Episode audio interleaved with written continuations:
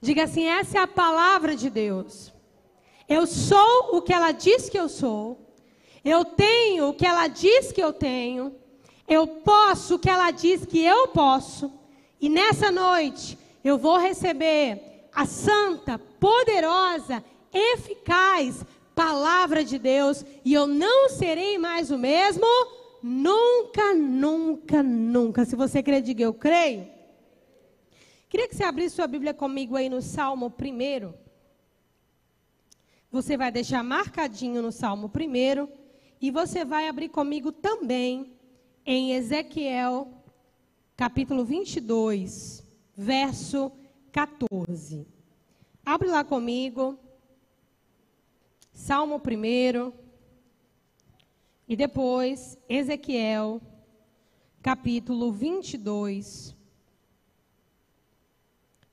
verso 14. Vamos começar primeiro pelo Salmo.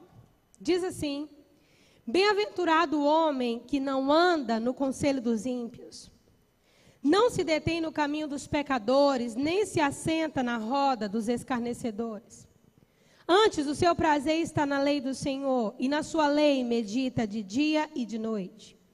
Ele é como árvore plantada junto à corrente de águas, que no devido tempo dá o seu fruto, cuja folhagem não murcha. Tudo quanto ele faz será bem sucedido. Amém? Agora vá comigo para Ezequiel, capítulo 22, verso 14. Não, de, não, te, não desmarque Salmo primeiro, não, que a gente vai voltar para lá. Mas eu quero ler um texto em específico com vocês. Ezequiel 22, 14. Olha o que está escrito lá. Estarão fortes as tuas mãos no dia em que eu vier a tratar contigo. Eu, o Senhor, o disse e o farei. Vamos ler mais uma vez? Estarão fortes as tuas mãos no dia em que eu vier a tratar contigo, eu, o Senhor, disse e o farei. Amém? Feche seus olhos. Pai, te dou graças pela tua palavra. Nós oramos para que o Senhor, mais uma vez, nos inspire, fale ao nosso coração. Que o teu Espírito, Senhor, possa se mover sobre a tua palavra, porque ela é tua, Pai. E nós oramos para que ela seja, Deus, água para o sedento nessa noite, pão para o faminto, uma bússola para aquele que está perdido, um alento para aquele que está desesperado, sobrecarregado. Papai, estamos na tua mesa, somos teus filhos. Fala conosco, Senhor, porque mais do que qualquer outra coisa, nós queremos te ouvir. Fala conosco, Pai, em nome de Jesus. Você pode dizer amém? Glória a Deus. Eu só queria pedir para ficar na cozinha só o pessoal que está trabalhando para o acampamento, não ficar ninguém que não esteja trabalhando, tá bom? E eu quero todo mundo aqui no templo para ouvir a palavra. Então vamos lá, gente. Aqui em Ezequiel capítulo 22, Deus está falando uma palavra muito dura com Israel. É uma palavra que está num contexto de correção né, sobre todos os caminhos tortuosos que Israel se comportava. Então Deus está dando uma palavra muito dura para Israel, uma correção pesada, um juízo pesado. E no meio disso tudo, Deus libera a seguinte palavra para Israel: Você vai estar tá forte, suas mãos estarão firmes no dia que eu for tratar com você. Aparentemente, esse juízo de Deus com Israel, quem lê assim pensa: Poxa, Deus vai exterminar Israel. Deus não tem um pingo de misericórdia do povo e Deus está decidido a destruir esse povo. Né? Quando o objetivo de Deus não era esse. Na verdade, Deus estava levando o, po o povo, o seu povo, para um processo de refinamento. Eu queria que vocês entendessem, irmãos, que essa é uma das chaves da Bíblia que vai te ajudar a entender o Evangelho de uma maneira mais prática. Todo o investimento de Deus ao enviar Jesus para nós foi para nos transformar, nos fazer filhos de Deus. Isso não foi só um título que nós recebemos. Isso foi um poder liberado para que nós nos tornássemos filhos de Deus. A Bíblia diz que ele veio para os que eram seus, mas os seus não o receberam. Mas a todos quanto receberam, deu-lhes o poder Para serem feitos filhos de Deus, a saber, os que creem no seu nome. Esse poder, a cruz, Jesus, a ressurreição, Maria grávida, todo aquele processo, as promessas sobre o Messias, tudo isso foi para nos tornar filhos de Deus. Por quê? Porque o filho está sob a disciplina do seu pai. Lá em Hebreus a Bíblia diz que aquele que está sem disciplina é bastardo, não é assim? Então o filho está sobre a disciplina, o filho está sobre a provisão, o filho está sobre a proteção, o filho está sobre o direcionamento. Havia uma condição que Deus precisava nos encontrar para que o seu espírito pudesse ter acesso, para que ele pudesse falar aos nossos corações, e essa condição era sermos filhos de Deus. Porque não tinha como Deus fazer nada disso conosco. Você não vê Deus corrigindo outras nações, você vê Deus julgando outras nações. Mas você não vê Deus corrigindo outras nações. Quanto a Israel, a gente vê Deus corrigindo, ainda que através de juízos. Mas o objetivo de Deus não era a morte de Israel, não era a destruição de Israel. O objetivo de Deus era a restauração de Israel. E esse processo, gente, em que Deus trata conosco, ele não é um processo que está restrito assim ao Antigo Testamento. Se você for olhar a vida de Jesus, você vai ver Deus tratando com Jesus. A Bíblia diz lá em Hebreus que ele aprendeu por meio daquilo que ele padeceu, né? Isaías fala que ele era homem de dores, experimentado nos trabalhos. Se é para sermos imitadores de Cristo, irmãos, é muito provável que Deus faça conosco parte do que fez com Jesus, exceto o fato que ele morreu por nossos pecados. Amém? Mas nós devemos imitá-lo no seu caráter, na sua maneira de agir. Então, há um momento que Deus trata conosco. E esse objetivo de Deus de tratar o nosso coração não é uma ação do Espírito Santo. Muitos cristãos, eles se perdem nisso aqui. Eles acham que simplesmente pelo fato de terem nascido de novo, não há mais nada na vida deles que precisa ser tocado pela presença de Deus. E as coisas não funcionam bem assim. Nós somos um espírito que temos uma alma e habitamos em um corpo. Quem nasceu de novo foi o nosso homem interior, foi o nosso espírito. A nossa alma, com as suas mazelas, seus costumes, suas lembranças, seus pecados, seus vícios, suas atitudes tortuosas, está tudo aqui, irmão. Esse processo de render a alma à palavra, como diz Romanos 12, né? É um processo nosso. Não é? E não vos conformeis com esse século, mas transformai-vos pela renovação do vosso entendimento. Então, para que nós cheguemos a essa estatura de varão perfeito, para que nós cheguemos a essa estatura semelhante a Cristo, porque Jesus ele é esse resgate para que a gente volte àquele padrão de imagem e semelhança. Essa é uma realidade do nosso homem interior, é. Mas isso precisa ser trabalhado também na estrutura da nossa alma. Amém? E para que forge em nós esse caráter aprovado, para que Deus forge em nós uma estrutura de fé sólida, para que Deus forge em nós uma estrutura, inclusive, que abençoe outros, né? Mude nossas veredas, nosso comportamento. Deus vai tratar conosco através de provas. E as provas, elas não são o que muitas pessoas pensam que é. As pessoas criam seus próprios problemas, naufragam nos seus próprios problemas, e a isso elas dão o nome de prova. E ainda dizem que é Deus que está provando elas. Deus não faz isso, irmãos. Deus não faz isso. Quando Deus vai nos provar, seja no caráter, na nossa fé, nas nossas convicções, o grande objetivo de Deus é nos colocar diante de uma situação que nós comumente agíamos de um certo jeito, mas agora, por causa da palavra, nós sabemos agir de outro. E cabe a nós escolher do jeito que a gente sempre agia ou submeter a palavra, lidando inclusive com as consequências de submeter a palavra. Então Deus prova a nossa fé, Deus prova o nosso caráter, Deus prova essa estrutura que Ele está levantando em nós, quanto mais quando isso se trata de Deus estar forjando alguém para o ministério. Né? Então Deus está falando aqui com Israel: Antes e depois, a gente vê profecias assim: olha, eu vou derramar o meu espírito sobre vocês, eu vou tirar o coração de pedra, vou pôr um coração de carne. A gente vê em Ezequiel 47 a torrente de águas purificadoras, Deus prometendo que do interior do templo, né, fluiriam águas. Isso se cumpre em nós hoje, porque hoje nós somos a casa de Deus, hoje nós somos o templo do Espírito Santo, de onde fluem rios de água viva. Então não era uma palavra para destruir Israel. Era colocar o seu povo diante de uma situação que eles comumente agiam de um jeito mas agora, por causa de uma experiência com Deus, eles teriam a chance de agir de uma maneira diferente. Amém, irmãos? Entra o Salmo primeiro. Abre lá o Salmo primeiro comigo.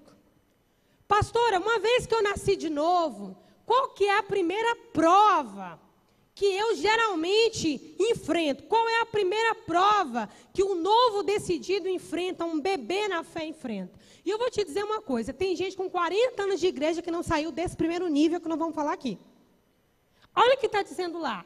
Bem-aventurado o homem que. Diz aí para mim. Não anda segundo o conselho dos ímpios. A primeira prova que se estabelece na vida de alguém que nasceu de novo, gente, é um isolamento, é um afastamento de antigos conselhos, de antigos ambientes. Não se detém no caminho dos pecadores. É uma primeira prova. É uma prova de você sair de um ambiente físico e um ambiente de conselho que te levava para longe do Senhor. E muitas vezes a gente tem 40 anos de igreja, mas o conselho de quem a gente mais ouve é de alguém que não tem compromisso nenhum com o Senhor que não tem experiência nenhuma com Deus. Então, quando a Bíblia diz, olha, bem-aventurado é o homem que não anda segundo o conselho dos ímpios, é porque a expectativa de Deus, irmãos, a partir do nosso novo nascimento, dessa experiência de redenção, de salvação, é que a gente mude o conselho e mude o ambiente. Aliás, a Bíblia diz com relação ao Espírito Santo que um dos seus nomes é conselheiro. E eu vou te dizer, o Espírito Santo, ele não disputa voz com ninguém. Se tem uma voz predominante no seu ouvido, ele não vai gritar mais alto para você ouvi-lo. Amém? A Bíblia diz: buscar-me-eis e me achareis. Não diz assim, eu vou atrás de vocês gritando até vocês me ouvirem. Não é assim que a Bíblia diz, irmão. Diz: vocês vão me buscar e vão me achar quando vocês me, me buscarem de quê? De todo o coração de vocês. Então, quando, a primeira prova que muita gente ainda está nesse nível aqui é de conselho de ímpio. Então, como que Deus vai poder chegar na última prova, que é a prova final que eu vou falar daqui a pouco, se nós não saímos nem desse nível, irmãos? A gente continua ouvindo o conselho de ímpio, a gente não consulta o Senhor. A gente se guia por tudo, irmão. Só não se guia pela astrologia. E olha lá que ainda tem uns que seguiam assim. Mas a grande maioria ainda guia por conselho de ímpios não se detém no caminho dos pecadores, é uma segunda prova, é uma prova de comportamento. Isso aqui, andar no caminho dos pecadores, é andar do jeito que os pecadores andam. Vocês estão entendendo o que eu estou falando? Andar do jeito que os pecadores andam. Irmãos, como eu falei, quem nasceu de novo foi o nosso espírito. Ele está conectado com o Pai. E Deus vai começar a transformar a nossa vida agora, irmão. Não é de dentro para fora, como muita gente pensa, não. É de fora para dentro. Deus vai começar a mexer nas nossas atitudes. Deus vai começar a nos convidar a termos um comportamento diferente, um olhar diferente, um andar diferente, companhias diferentes. Porque se for alguma coisa para mudar essas coisas, vai demorar muito. Até porque a mente ainda está cauterizada pelo pecado. Esse processo de cauterizar é o mesmo que botar fogo, botar água e botar martelo, enrijecer. Quando você nasce de novo, sua mente não descauteriza. Você está acostumado a viver daquele jeito, a pensar daquele jeito. A tua visão de mundo é a mesma. Então, o convite que Deus vai fazer é que você mude de conselhos, mude de conselheiro que você mude de caminho, para que você então mude de comportamento. Não é? Então, a prova de você realmente reprovar o conselho dos ímpios Essa prova agora de você mudar o comportamento. Agia de um jeito e hoje age de outro. O que, que a Bíblia diz? Olha, quanto ao velho homem, você se diz da vossa antiga maneira de viver. Antiga maneira de viver. Aí tem crente hoje que pensa que está vivendo uma prova final com Deus, mas ainda está nesse primeiro processo, porque não se libertou do conselho de ímpios, e ainda faz a mesma coisa que os ímpios fazem. Não se senta na roda dos escarnecedores. Escarnecer, digamos assim, num português mais seria você zombar, tirar sarro de pessoas. Então, não se senta na roda dos escarnecedores. Então, fica é alguém que está sendo transformado e convidado a olhar o outro de uma maneira diferente. Agora a gente ainda senta na roda de escarnecedores. Se você não tiver cuidado, eu já falei isso aqui na igreja várias vezes. Não sou política. Acho que, que o presidente do Brasil é perfeito. Não, não vou para nenhum dos lados. Eu oro para que o governo dele continue sendo abençoado e próspero. Mas cuidado para, em nome do teu amor pelo Brasil, você não perder seu amor por Jesus entrando em brigas que não convém. Então, ainda escarnece, escarnece, escarnece. Não é que senso de humor, gente, mas crente tem que ter um senso. Humor com bom senso. Não é que não pode ter humor, mas humor com bom senso. Não se detém no caminho dos pecadores, não se senta na roda dos escarnecedores e olha onde o salmista quer chegar. Antes tem o seu prazer na lei do Senhor. Você só muda de gosto, de prazer, de escolha de prazer, depois que você muda suas companhias. Se você anda com gente que ama, você pode nunca ter fumado, mas de tanto eles fazerem propaganda da droga, tu vai ser tentado a fumar. Mas se você anda com gente que tem compromisso com Deus, que busca o Senhor, que quebrando seu coração, você pode nunca ter tido uma experiência com Deus. mas eu quero aquilo que aquele irmão tem. Rapaz, quando ele fala, sai graça. A postura deles traz a presença. Eu quero aquilo que aquela pessoa tem. Por que, que o salmista começa falando sobre raios de influência e não sobre literalmente a ação do Espírito dentro de nós? Porque o Espírito Santo dentro de nós fazendo a sua obra é um mérito apenas da cruz. Jesus morreu, o véu rasgou e o Espírito veio habitar dentro de nós, irmão. Mas essa parte é importante, mas não é o todo. A outra parte está comigo e está com você. E eu vou te dizer, é essa outra tua parte a responsável por fazer você. Porque o Espírito Santo pode estar dentro de você. Você pode ter a palavra dentro de você, mas eu vou te dizer, se tua mente é cauterizada, você não guarda a sua fé. Amém? Não guarda a sua fé.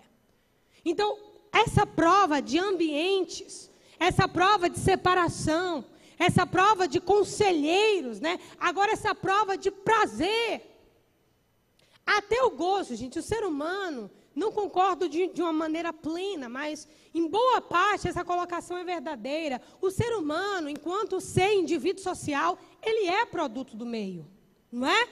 Nós ali, um pouquinho de cada um de nós faz o que nós somos. A manancial hoje é um pouquinho de cada um de nós, é ou não é verdade? Não é? É um pouquinho de cada um de nós. Então, o homem, ele é, em certo sentido, produto do meio. Agora, quando Deus quer fazer uma grande obra na nossa vida, irmão, Ele vai começar a nos convidar a essas provas de separação, de isolamento, de conselhos. Onde está o seu prazer? Aonde está o seu prazer? Tem muito a ver com você andou, suas conversas, quem eram seus amigos, os lugares que você sentava.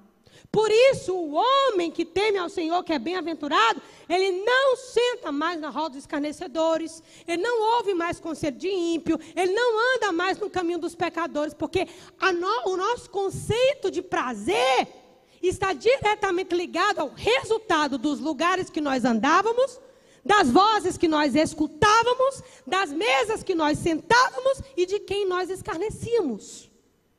Então você quer mudar de prazer, quer começar a ter prazer na lei do Senhor, você vai ter que andar com gente que teme a Deus. Você vai ter que ouvir a voz de gente que ouve a voz de Deus. Né? Davi disse: Companheiro sou daqueles que te buscam.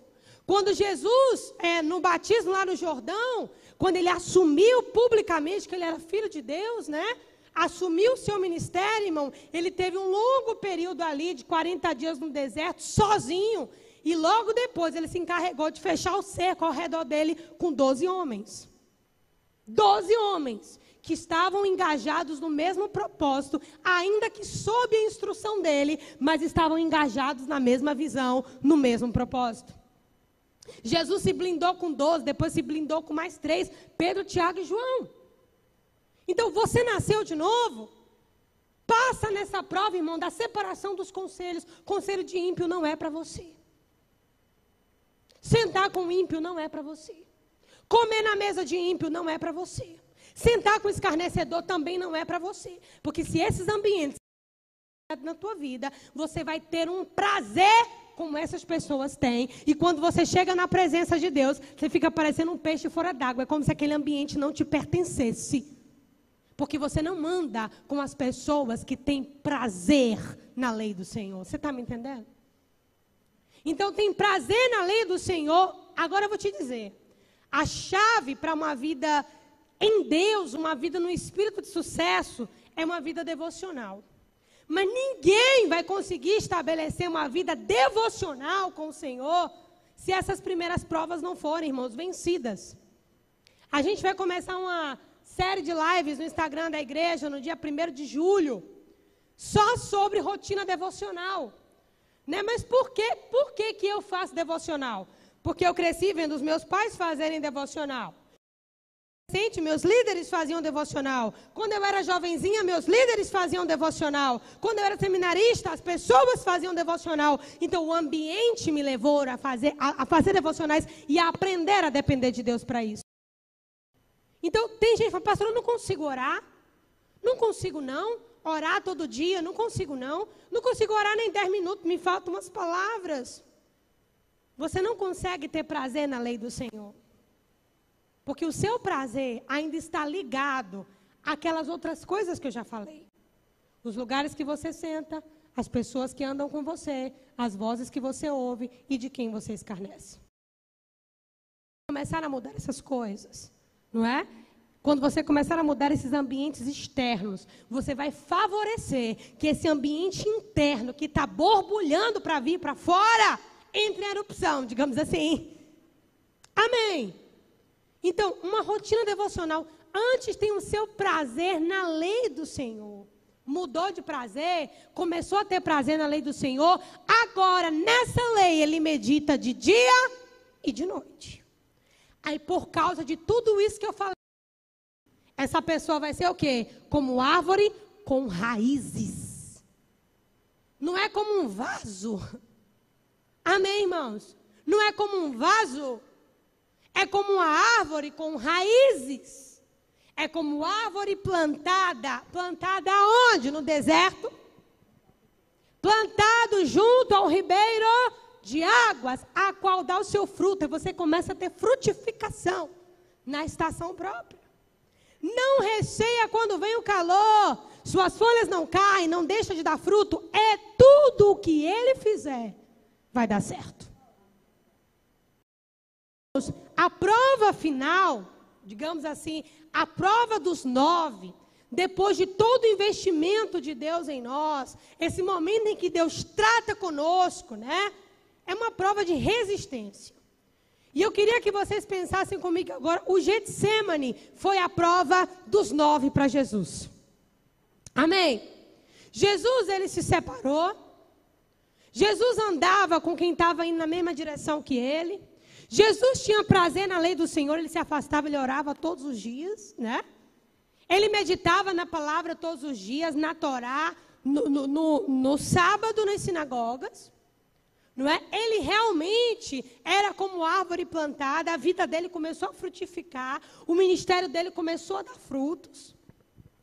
Mas essa parte do e não receia quando vem o calor, e não deixa de dar fruto, é uma parte delicada.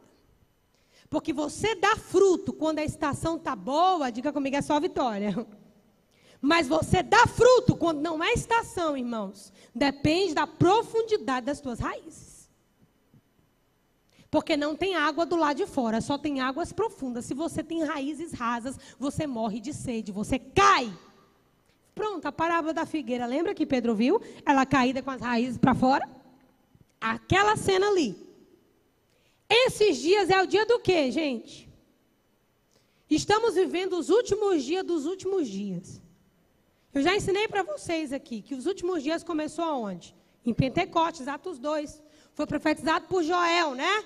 Nos últimos dias, diz o Senhor, derramarei o meu espírito. Então, no dia que o espírito foi derramado, foi o primeiro dia dos últimos dias. Né? Hoje a gente está nos últimos segundos dos últimos dias. Mas tem gente que está pensando que os últimos dias começou agora. Não, irmão, os últimos dias estão acabando já. Então, esses últimos dias da igreja, irmão, a prova é a prova dos nove, é a prova da resistência.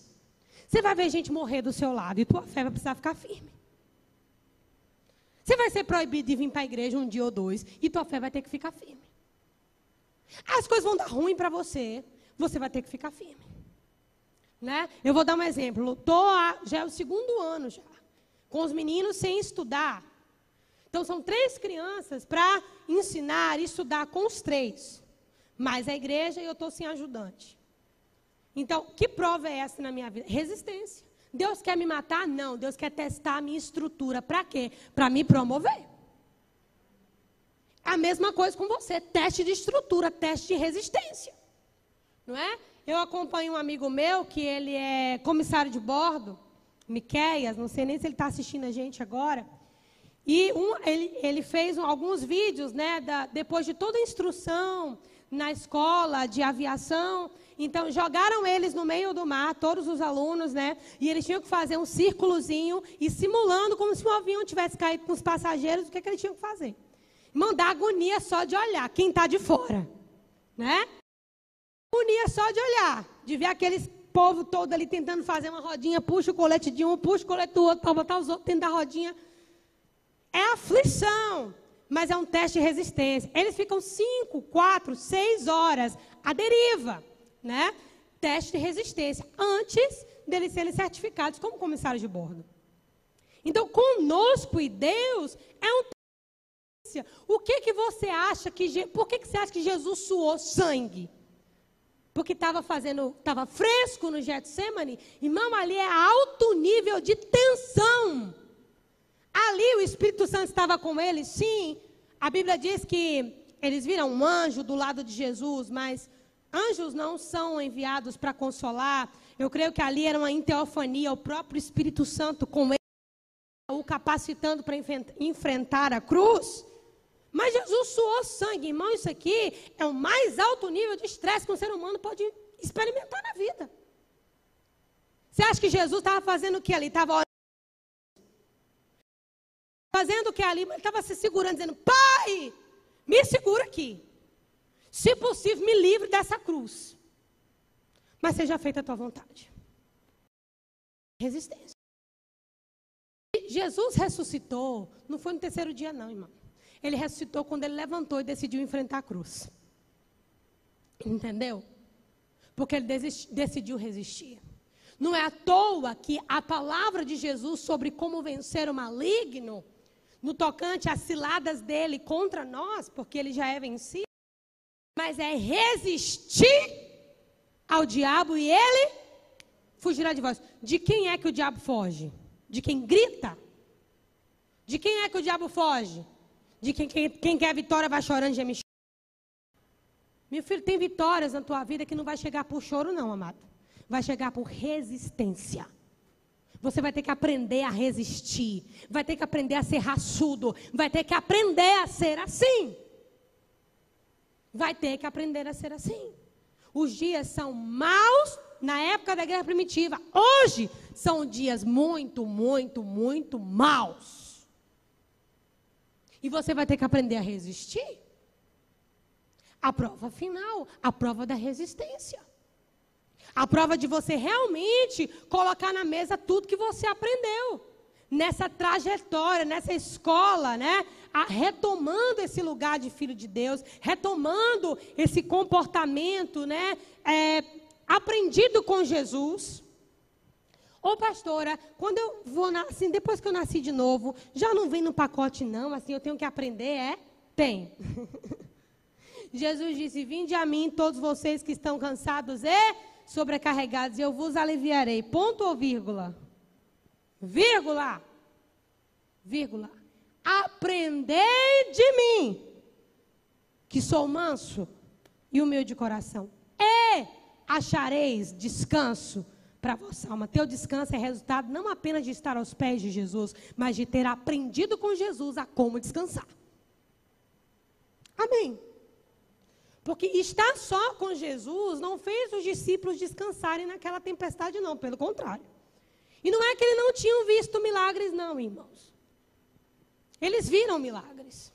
Mas na hora que a vida deles foi posta em risco, Senhor, não, não te importa que nós morramos, não foi assim? Aí depois que eles acordam Jesus, que Jesus repreende o vento, repreende o mar, tudo se acalma. Jesus fala para eles o quê? Obrigado por terem clamado e orado, é assim? Por que sois tão tímidos, homens de pequena fé? Ou de pouca fé? Essa prova final, gente, esse, esse, essa maneira de lidar conosco na resistência, se você não aprova, você volta para o início da fila. Você volta para as primeiras coisas. Aí você tem tantos anos de igreja. Você tem títulos e mais títulos. Você tem posições e mais posições. Né? Mas na hora da resistência, a mal chega. Tuas pernas tremem, você afrouxa. Hoje de manhã, eu amanheci corizando bastante. Desde o início da pandemia, eu não tinha gripado ainda. Desde o ano passado. Desde março de 2000 e... E quanto, gente? 2020, né? Hoje eu acordei corizando. Aí tomei dois remedinhos lá de uma vez só. Daqui a pouco chegou o pessoal que vai treinar jiu-jitsu com as crianças, comigo e Igor. Fui treinar no meu limite ali, devagarzinho.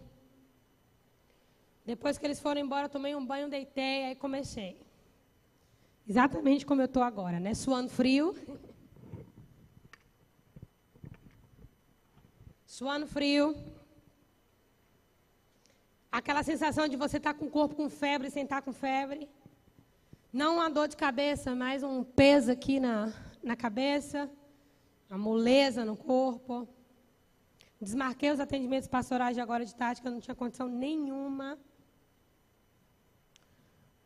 E aí foi chegando a hora de ir para a igreja, minha filha falou, mãe, você não vai não, né?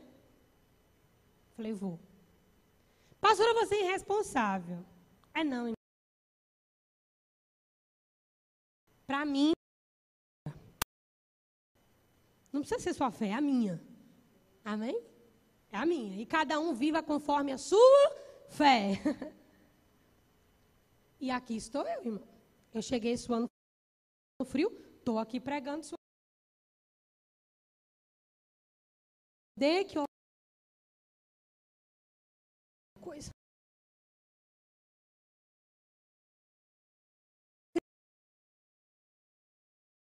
Suportar, não, hein? Não vai suportar, não.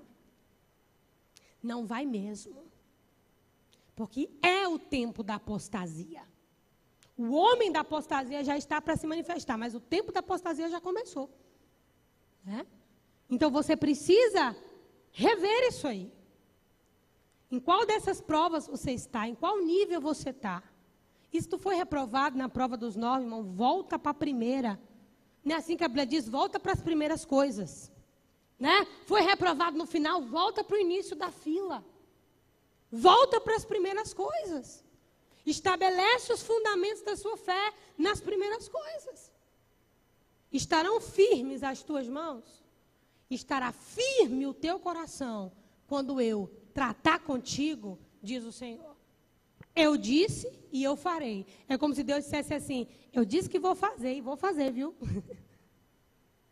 Agora, por que, que Deus quer promover em nós uma estrutura de firmeza? Por que, que Deus quer promover em nós essa estrutura forte? E como é que Deus nos faz, irmãos, rígidos, inabaláveis? Deus não, Deus não expõe eu e você à, fornalha de uma vez. Ele vai te expondo a coisas menores. Sabe por que, que Daniel venceu a cova? Por que, que Daniel venceu a fornalha?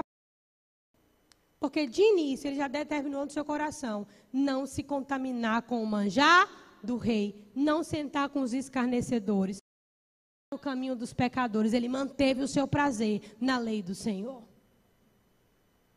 Por causa das mesas onde ele não sentou, por causa das conversas que ele não teve, por causa das vozes que ele não ouviu, a cova de leões foi fichinha e a fornalha tá, também.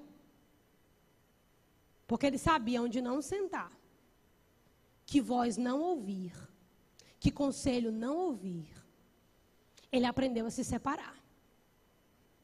Amém, amados? Então, a prova dos nove é a prova da resistência. O que, que você tem aprendido com Deus até hoje? Né? Que, que você tem aprendido com Deus até hoje? E quando você é colocado diante da prova, o que, que você faz? Você age de acordo com aquilo que você aprendeu? Ou você volta para aqueles caminhos antigos?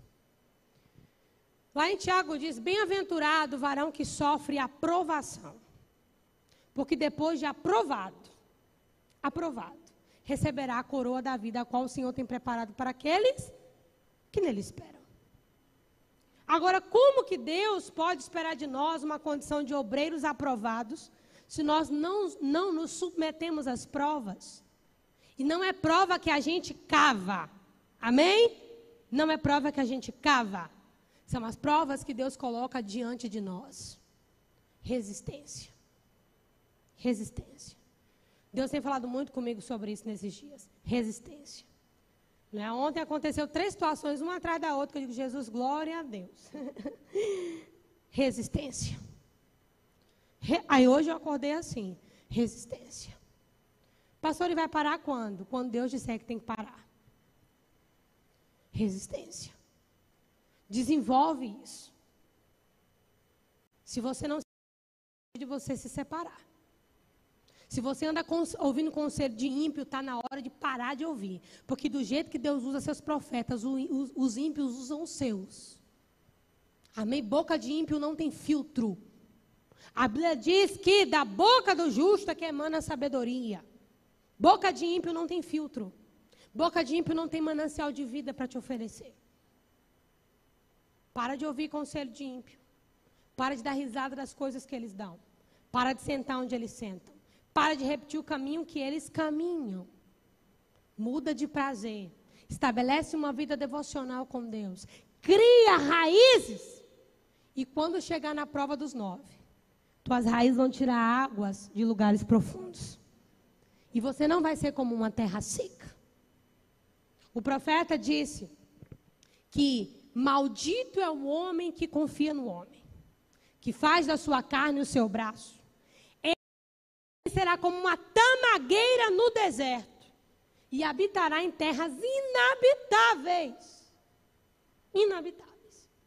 Porque confia no homem e faz do homem o seu braço. Nesses últimos dias, irmãos, você tem que aprender a resistir. Aí vão vir provas nas tuas emoções, para te descontrolar emocionalmente, você tem que resistir. Vão vir provas financeiras, você tem que resistir. Pode acontecer uma coisinha ou outra aí na tua saúde. Você tem que resistir. Você declara a palavra. A morte já foi vencida, já foi tragada pela vitória. Amém? Eu já tenho um corpo incorruptível. A enfermidade já foi vencida. Amém? Os crentes que morreram em crise de Covid, irmão, já estão, só não receberam um corpo glorificado ainda, porque a Bíblia diz que eles, sem nós, não serão aperfeiçoados. Amém? Mas ninguém está no lucro, irmão. Está no lucro. Dói, dói, mas está no lucro. A questão não é o povo que se foi morrer em Cristo, não, viu, irmão. A questão é os que ficaram em Cristo mesmo ainda estão vivos aqui. Então, resistência. Uma prova emocional, uma prova conjugal, uma prova financeira, uma prova na saúde, uma prova no caráter. O que vai aparecer, irmão, de bandeja, de situações, né, camufladas, para você ser o cara que ganhou. Puxa. Satanás dá alguma coisa sem puxar o tapete, irmão? Salário do pecado é o quê? Todo pecado tem salário. Põe isso na tua cabeça. Todo pecado tem salário. Qual é o salário do pecado? A morte. Se teve um tempo que não dava para brincar de cristão, já passou. Hoje não dá mesmo. Hoje não dá mesmo. E eu quero terminar te perguntando: aonde estão as tuas raízes? Se seca tudo hoje à tua volta, tu cai como aquela figueira com as raízes expostas para fora? Ou você tem condição de que pode fechar o céu, pode secar tudo. Você tem raízes. Você tem raízes. Como é que está a tua estrutura hoje? Você está apoiado em quê? Em quem? Na igreja? Nos pastores? No louvor? Nos cultos? Em quê? Tuas raízes, irmão. O que vai contar aqui, nesses últimos dias agora, é a prova das raízes, é a prova final. É onde estão as tuas raízes. Quem não teve raiz é o mais fácil de levar. Porque o maligno rouba a palavra daqueles que não pôde criar raiz. Então, qual desses níveis você está? Amém, irmãos? Essa é uma palavra de amor. É o amor de Deus pelo seu povo.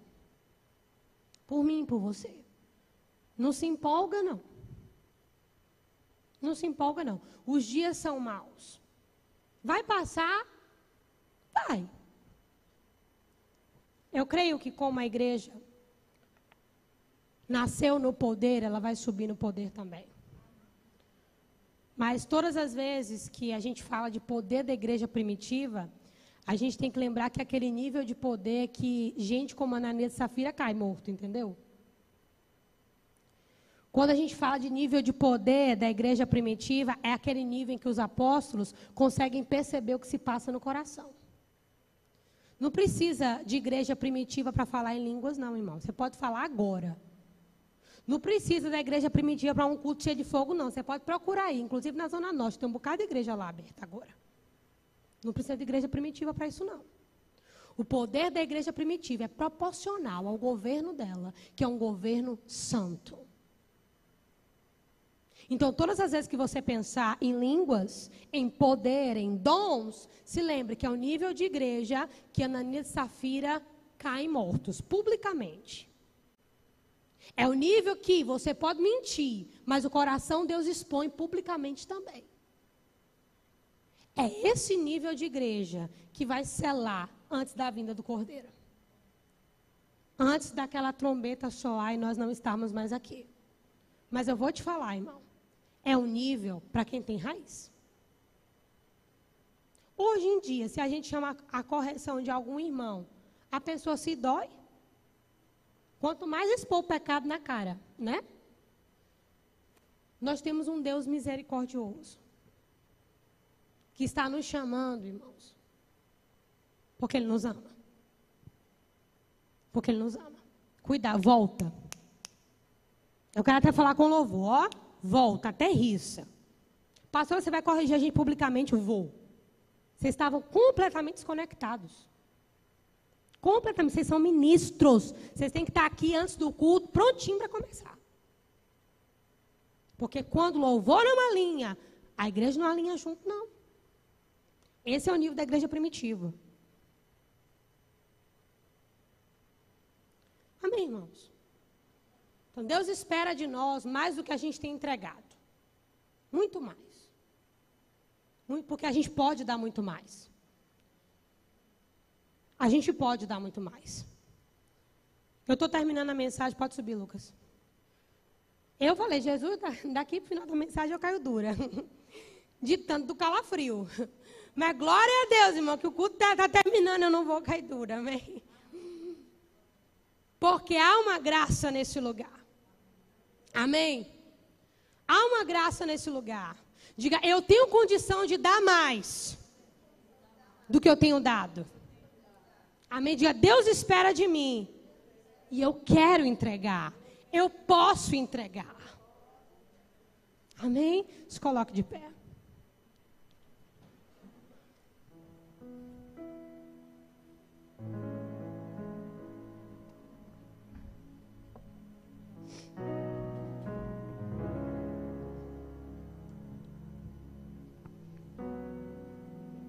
Oh, Pai, nós nos chegamos diante do Senhor nessa noite em nome de Jesus. E agora sim, Pai, entendendo a nossa condição, temos recebido tanto do Senhor, temos recebido tanto da tua palavra, temos recebido tanto do teu espírito, temos recebido tanto de ti, Pai. Não temos devolvido como o Senhor merece receber. Não temos entregado como devemos entregar. Senhor, e nós queremos nos arrepender porque temos um Pai rico em misericórdia. Tua palavra diz, Senhor, que as tuas misericórdias são a causa de nós não sermos consumidos. Pai, se estamos respirando, Pai, é por causa da tua misericórdia. Eu tenho certeza, Pai, que cada um dos teus que está aqui nessa noite, dos que estão assistindo em casa, são pessoas que o Senhor está chamando para um lugar de resistência, um lugar de não distração um lugar de dependência, Pai, de resistir na alma. Senhor, um lugar de resistir em espírito, de resistir na carne. Tua palavra diz que nós não temos resistido até o sangue, então não temos muito do que reclamar. Por essa razão, Pai, nós chegamos diante de Ti, nos humilhando, Pai, e nos arrependendo. Não queremos a emoção da Tua presença. Nós queremos a plenitude dela, inclusive aquela parte, Pai, aonde nós não conseguimos ficar de pé por causa da tua glória. Nós cremos piamente que a tua presença está no nosso meio. Nós cremos piamente nisso. Não temos dúvida. A tua palavra diz: onde estiverem dois ou três reunidos em meu nome, ali o Senhor está. E nós cremos piamente, sem sombra de dúvidas, que o Senhor estará aqui. Aleluia. Nós cremos, Pai, que o teu Espírito Santo está nesse lugar. Mas nós não queremos apenas crer, nós queremos perceber. Porque não é apenas o nosso espírito que está saciado, mas a nossa alma tem sede de Ti. O nosso espírito está farto, mas a nossa alma precisa do Senhor. O Senhor sabe como está o coração de cada pessoa que está aqui, do altar à portaria, do povo que está em casa. O Senhor sabe os medos, temores, ah, receios, dores, inseguranças, incertezas. O Senhor sabe. E nós queremos te dizer, papai, visita-nos nessas coisas. Prepara-nos para aquelas coisas que não nos sentimos prontos. Tua palavra diz que o Senhor adestra as nossas mãos para a peleja. O Senhor adestra as nossas mãos o Senhor adestra as nossas mãos. O Senhor adestra as nossas mãos. Aleluia! O Senhor adestra as nossas mãos para peleja e os dedos para a guerra. Esse não é um tempo, Pai, de louvores rasos. Esse é um tempo de altos louvores. Estejam na vossa boca os altos louvores do Senhor. Altos louvores, altos louvores, não rasos louvores. Altos louvores para colocar príncipes em prisões e condenar reis. Essa é a herança dos santos. Prendem enquanto adoram. Altos louvores. Altos louvores. Aleluia. Obrigada, Senhor. Obrigada, Pai, porque somos filhos e filhos estão sob tua disciplina. Eu estou sobre a tua disciplina. E te dou graças por isso, porque eu sou tua filha. Aleluia. Aleluia. Aleluia. Aleluia. Aleluia. A tua palavra, Senhor, ela não é um pisca-pisca, ela é um farol. Nos ajuda, Pai, a colocarmos esse farol em cima da casa e não mais debaixo da mesa. Aleluia. Aleluia. Aquela igreja de Apocalipse. Ela se achava rica. Mas o Senhor disse: Você é pobre.